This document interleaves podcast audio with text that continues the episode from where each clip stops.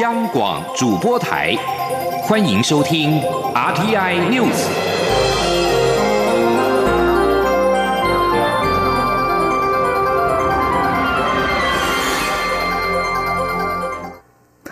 各位好，我是张旭华，欢迎收听这节央广主播台提供给您的 RTI News。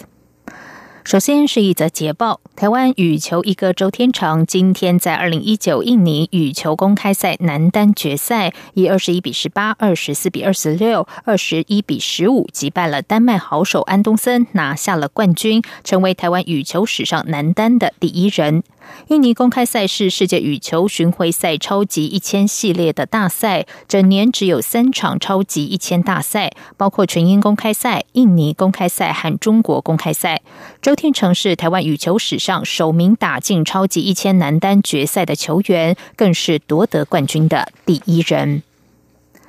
继续来关心的是，蔡英文总统结束了自由民主永续之旅，回程过境美国丹佛市，并在当地时间的二十号下午首次在美国和随团媒体查叙。蔡总统这次出访过境美国，创下了许多首次。在与媒体查叙时，感谢美国行政部门及国会部门提供的协助，也特别感谢这次有更多时间和空间与美国各方层面交流互动。他认为这对双方关系发展是很好的事。蔡总统并指出，美国对台湾的支持不分党派，也几乎是美国社会的共识。而台美关系持续升温，外界也关注两岸关系是否会因此拉高对抗。对此，蔡总统表示，台湾人民在意民主、自由、人权以及对未来的选择权，这也是二零二零大选人民所考虑的因素。他希望中国能够理解台湾人民在每次大选表达的意义。记者欧阳梦平报道。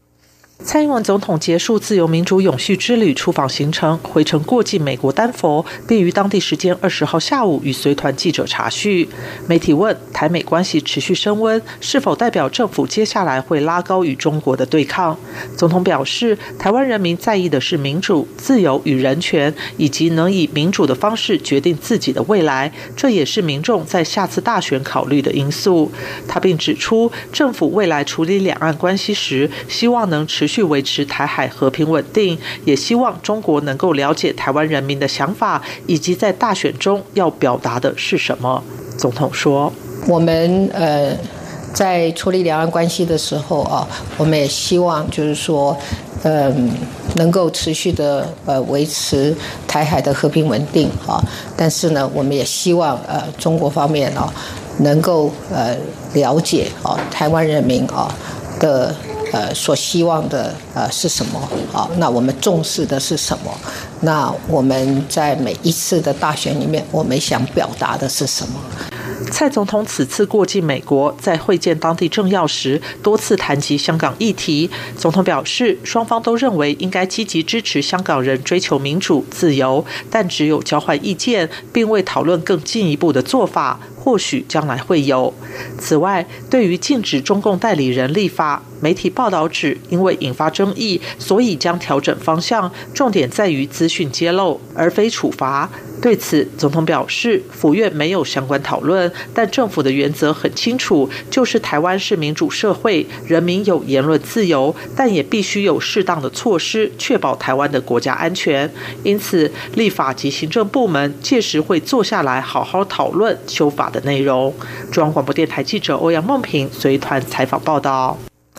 而蔡英文总统这次出访验收外交成果，尤其是过境美国有多项突破，包括在美国过境四天四夜，在美国本土进行媒体查叙，在驻纽约经贸文化办公室公开活动等等。台湾智库咨询委员董立文分析，过去美国对台政策是属于对中政策的一环，美国总统川普现在有意把对台政策跟对中政策区别处理、分开对待，台美关系就会有比较健康的发展。国立政治大学名誉教授丁树范则认为，在美中贸易战的外在环境之下，台湾的地位变得很特殊，加上对中国强硬成为美国国内最大的共识，在这些条件配合之下，蔡总统过境美国获得一些蛮不错的安排。但丁树范也说，这次蔡总统没有见到联邦政府高层官员，这也表示台美关系虽然不错，但美方对于比较敏感的安排还是谨慎处理。面对二零二零总统大选，台北市长柯文哲将是一大变数。蔡英文总统在美国丹佛与随团媒体查叙时，被问到柯文哲参选或白绿合作的可能性。总统表示，只要是理念价值的相同、爱台湾、守护台湾的人，都是要共同集结的力量。至于何时确定副手人选，总统表示，等到政治情势较为明朗时，民进党会讨论最强的组合。请听欧阳梦平报道。蔡英文总统结束自由民主永续之旅出访行程，回程过境美国丹佛，并于当地时间二十号下午与随团媒体查叙。媒体关切二零二零年总统大选是否会出现绿白合作，以及喜乐岛联盟阻挡后不排除推出总统候选人。未来民进党要如何整合绿营势力？总统表示，他尊重喜乐岛阻挡，他希望能够团结所有可以团结的力量，一同保护中。中华民国保护台湾，他说，在选举里面重要的是投票的哪些人？好，所以我们呃会去团结最大的力量，就像我刚才讲的哈，不论是台湾派还是中华民国派哈，甚至于就是说我们理念价值相同的人，爱台湾的人，要守护台湾的人，都是我们大家要去共同呃集结的一个力量嘛。关于副手人选，行政院前院长赖清德、桃园市长郑文灿都被点名。总统笑说：“郑文灿听到自己都会吓一跳。”他表示，等到政治情势比较明朗时，民进党会讨论出最好、最能胜选的组合。对于《纽约时报》指台湾二零二零年大选是亲中与亲美路线的选择，总统认为明年的选战是价值制度与生活方式的选择。他表示，台湾是民主社会，相信选民都会聚焦在国家的未来，尤其是台湾民主自由的生活方式能否持续下去。记者也问蔡总统，民进党在去年地方选举败选后，他做了哪些改变？总统指出，过去执政团队都埋首苦干、拼命做事，没有充分向社会报告，在检讨后做了许多修正，能够快速澄清外界的误解，也会用比较生动的方式与人民沟通。变得比较灵活。至于他自己改变了什么，总统抓了抓头，想了一会儿，说：“算了算了，这题就过去了。”中央广播电台记者欧阳梦平随团采访报道。为了鼓励学生投入科研的金系奖，今天举行了颁奖典礼。有不少科研作品都契合当前的长照和医疗服务需求，成为今年相当吸睛的应用设计。到场颁奖支持的科技部部长陈良基，除了肯定举办二零一九年的金系奖之外，也勉励学生持续投入研究，推动世界的科研发展。记者肖兆平报道。根据记忆，再进一步依照顺序。触控刚刚才亮过的蜂巢式 OLED 灯具，这不是普通灯具，而是参与旺宏金细奖的科技作品。研发团队队长朱婷静表示，这套系统不仅可以协助训练银发族的记忆力，也已经与医疗机构合作，投入失智风险评估的早期诊疗工作。他说：“然后让老人家去记忆，就是每一次偶偶类亮灯的一个顺序，然后借此来。”来训练以及评估他的一个工作记忆表现，还有为了协助听障者助听器可以在多人讲话的同时，可以挑出听障者自己想听的声音来源的人工智慧人声分离系统。设计者南台科技大学电机工程研究所学生邱伟祥表示，这套设计就是要让患者听得更精准。他说：“用眼睛去锁定我想要听的人，然后去用耳朵去听接收声”那大脑的部分透过 AI 去锁定说，目前我想要对话的人到底是谁，然后把他的声音做强化，把做到的杂音给做抑制，然后将传统助听器无法解决的问题给有效的解决。不只有关注医疗面的设计，也有发展 AI 人工智慧服务型机器人的作品。研发团队队长、湖北科技大学资讯工程研究所学生刘威德表示，他们的机器人整合了 AI 人工智慧影像辨识、物体深度辨识、手臂取物、自动语音辨识等科技，让机器人有全自动取物的实际服务能力。看着这么多的创新设计，科技部长陈良基对主办十九年的望红基金会以及参赛学生双双表达肯定。他勉励学生要深化台湾科技与半导体的实力，协助世界进步外，也要帮忙克服更多困难。陈良基也透露，他二十一号才刚从美国返台，就是跟美方科研单位洽谈五年合作计划，借此强调政府会持续推动科研发展。中央广播电台记者施兆平采访报道。在译文消息方面，作品曾经入选意大利波隆纳插画展的台湾年轻一代插画家吴兴芷，擅长以线条搭配色块描绘风景和人物，其笔触生动温暖，并带有童趣，令人印象深刻。记者江昭伦报道。吴兴芷从小就喜欢画画，国中小学上的也是美术班，但后来并没有选择艺术专业学校，反而就读普通高中，一路念到成大外文系毕业。但画插画还是他的乐趣，偶尔也会接案子，满足爱画画的心。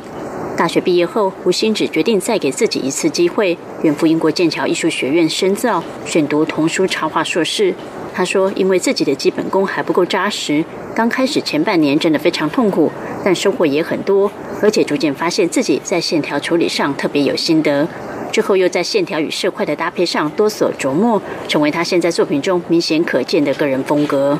吴兴芷的作品中有不少旅行时或日常生活观察的速写，片刻的街景与人物，透过吴兴芷的线条描绘，有一种充满朝气的流动感。不止曾入选意大利波隆纳插画展肯定，他的绘本作品《The Best Song in the World》更由英国出版社出版，也发行意大利文版。接下来还有美国版与简体中文版准备上市。会走上插画绘本这条路，吴兴芷不讳言，吉米的例子给了他很大的信心。那我会觉得绘本这个形式，它可以很完整去讲述一件你想要讲的事情。然后那时候，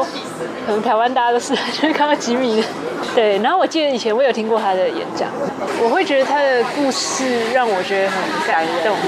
然后我就觉得，哎，这也是我希望我做的作品可以带给别人的影响。你也会觉得说，哎，他好像有人在做这个工作，他不会是那么虚无缥缈。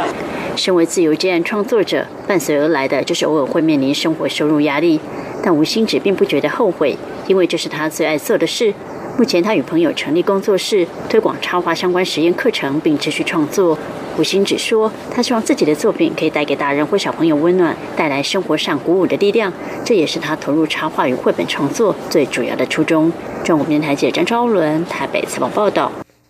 接下来关心的是，港府强推修订条逃犯条例，引发了香港人的不满，至今仍然抗议不断。香港民间人权阵线民政今天再举办反送中大游行，起点是铜锣湾维多利亚公园，终点是湾仔路亚道。游行大约在三点半过后出发。综合香港电台和香港零一报道，由于这次游行路程很短，反修例游行的队伍龙头四点二十分已经到达终点，但仍然有大批市民在。铜锣湾一带等候出发，部分结束游行的民众也已经转往湾仔警察总部等地聚集。警方先前要求群众遵循一条比以往更短的游行路线，但群众普遍忽视警方设定的终点线。在游行结束之后，大批示威者晚上一度聚集到了西环的中联办外，占据道路并筑起路障，以镭射光、涂鸦、扔纸鸡蛋等种种方式对待中联办大楼。目前，警方已经展开了清场行动，而示威者也朝中环方向散去。